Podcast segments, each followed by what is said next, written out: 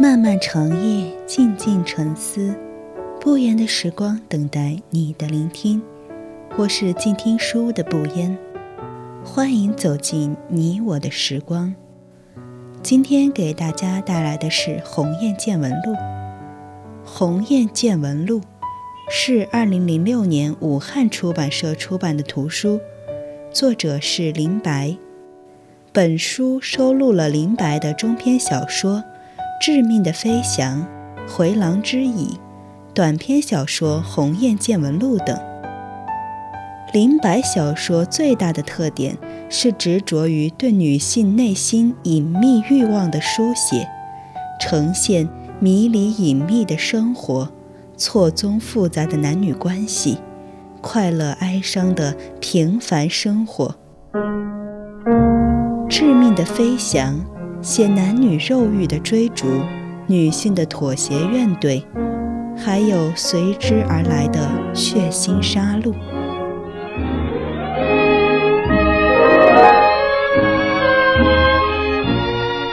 鸿雁见闻录》致命的飞翔第五节。自从同居者在生活中消失。贝诺已经很久没有性生活了。想到他姣好的肉体将要再次在一个异性面前展开，他甚至有些激动。于是他对自己说：“这不是一场性交易，而是他生理的需要，就像饿了要吃饭一样。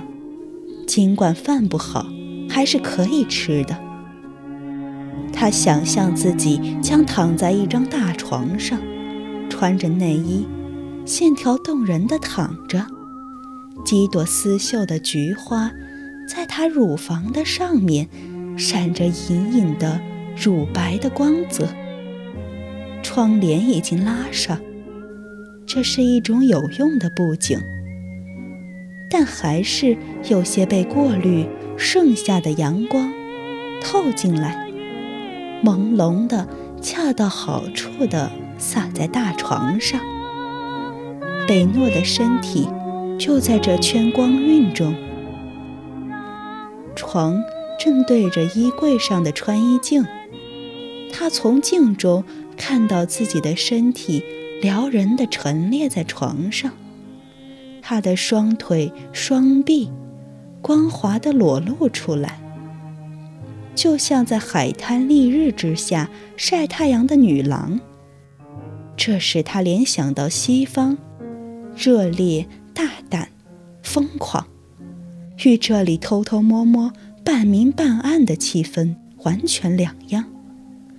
他对着镜子调整了位置，镜子的最大功能就是使女人产生完美的欲望。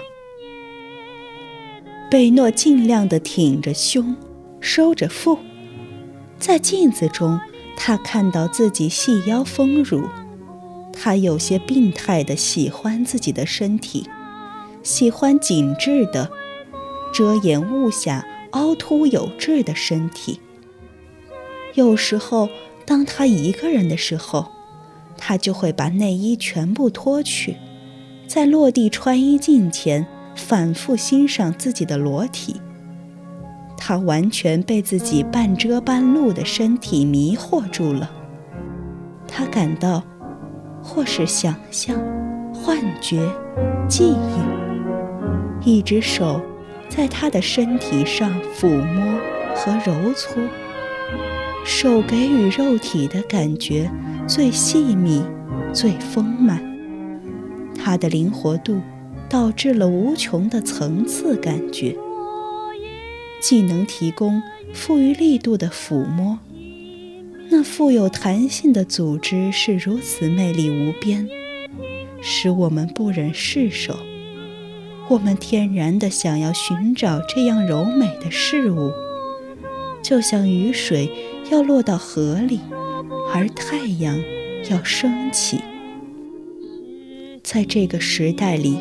我们丧失了家园，肉体就是我们的家园。肉体靠到一起，就是回到了家。那是一个温暖的、富有弹性的地方。我们不用到达那深处的、鲜红的、跳动着的地方，我们只需在肉体的外围，就感觉到回到了家。那令我们站立和潮涌的、奇妙无比的家，又会像风，轻轻地掠过我们的毛孔，既热烈又柔情。贝诺在想象中微微地夹住了双腿，他的身体隐隐起伏，他感到下身有些湿润了。潮涌来临，我们体内的汁液使我们的身体闪闪发亮，我身体的起伏越来越大。登陆开始还用一种变形的。既像挣扎又像呻吟，被堵塞的声音呼唤我的名字。他在我的上方说：“喔喔，喔喔。”后来这双声叠字变成了单字，像一个气短的人在吹一只破喇叭。后来这声音变成了喘气的声音。喘气持续了几分钟，或者是十几分钟。在激烈的动作中，我们无法准确地判断时间。之后，变成了长短不一的怪叫。男声和女声此起彼伏，既像呼应，又像争夺某种东西。他们拼着命，舍生忘死。壮怀激烈，这种叫声是如此怪异，让我们分不清它到底是快乐还是绝望。它在一声最最绝望的嚎叫中戛然而止，随之而起的是一声长长的气息。我们的身体松软下来，松软。使我们不堪重负，我们迫不及待地将身上的人推下去。我们体内的汁液从身体的最深处，通过两种通道到达身体表面：一是遍布全身的毛孔，一是众所周知的下面的器官。我们全身水分淋漓。产生一种运动过后满足的疲劳，这种运动既丑陋又优美。或在张自忠路那幢旧时代的灰楼后的简易房里，对登陆产生了报复心理。他对此一无所知。他在尘土旋转的书库里入迷地看着一本书。我用胡风事件的前前后后也没有把他的注意力引开，幸亏人家要关门了。登陆走在楼外的市道上，仍沉浸在资料中。他兴奋地说：“今天查到了两条有用的材料，你知道吗？”他说：“一九四九年十二月，毛泽东到苏联访问，斯大林递给毛泽东一封信，说。”毛泽东同志，这封信的内容你可能感兴趣。登陆说，这封信就是科瓦廖夫写的。此人长期在东北，和高岗很熟。信中说，高岗认为党内有一股亲美反苏的势力，代表人物就是刘少奇。毛主席看了信，就跟施哲说，高岗告杨状。登陆有些眉飞色舞，我很想问他，刘少奇是谁？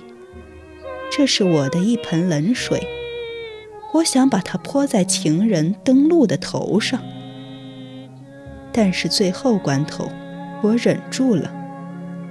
我想，我还是应该尊敬刘少奇。《鸿雁见闻录》，致命的飞翔。第五节，完。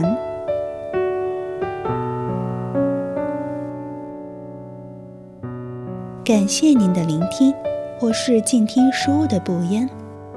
如果你喜欢我的节目，可以在节目单中搜索“不言时光”。我们下期再见。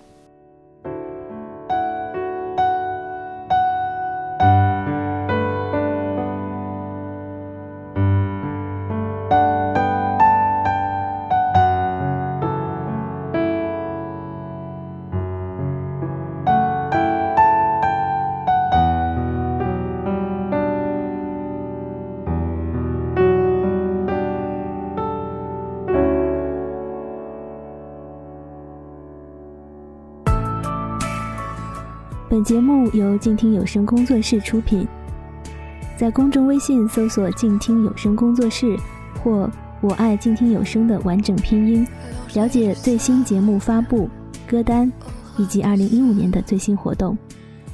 安静聆听，让心宁静，静听有声，聆听内心的声音。